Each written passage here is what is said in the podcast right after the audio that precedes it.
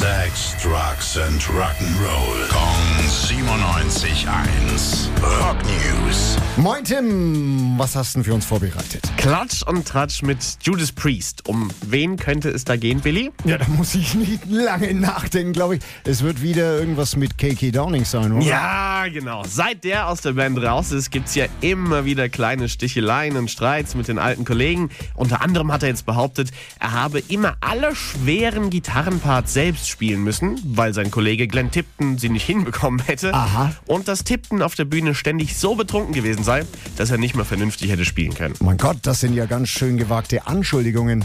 Und was sagt äh, Tipton dazu? Ja, lange Jahre hat er gar nichts dazu gesagt, jetzt aber in einem Interview doch und die ersten Worte waren, genug ist genug.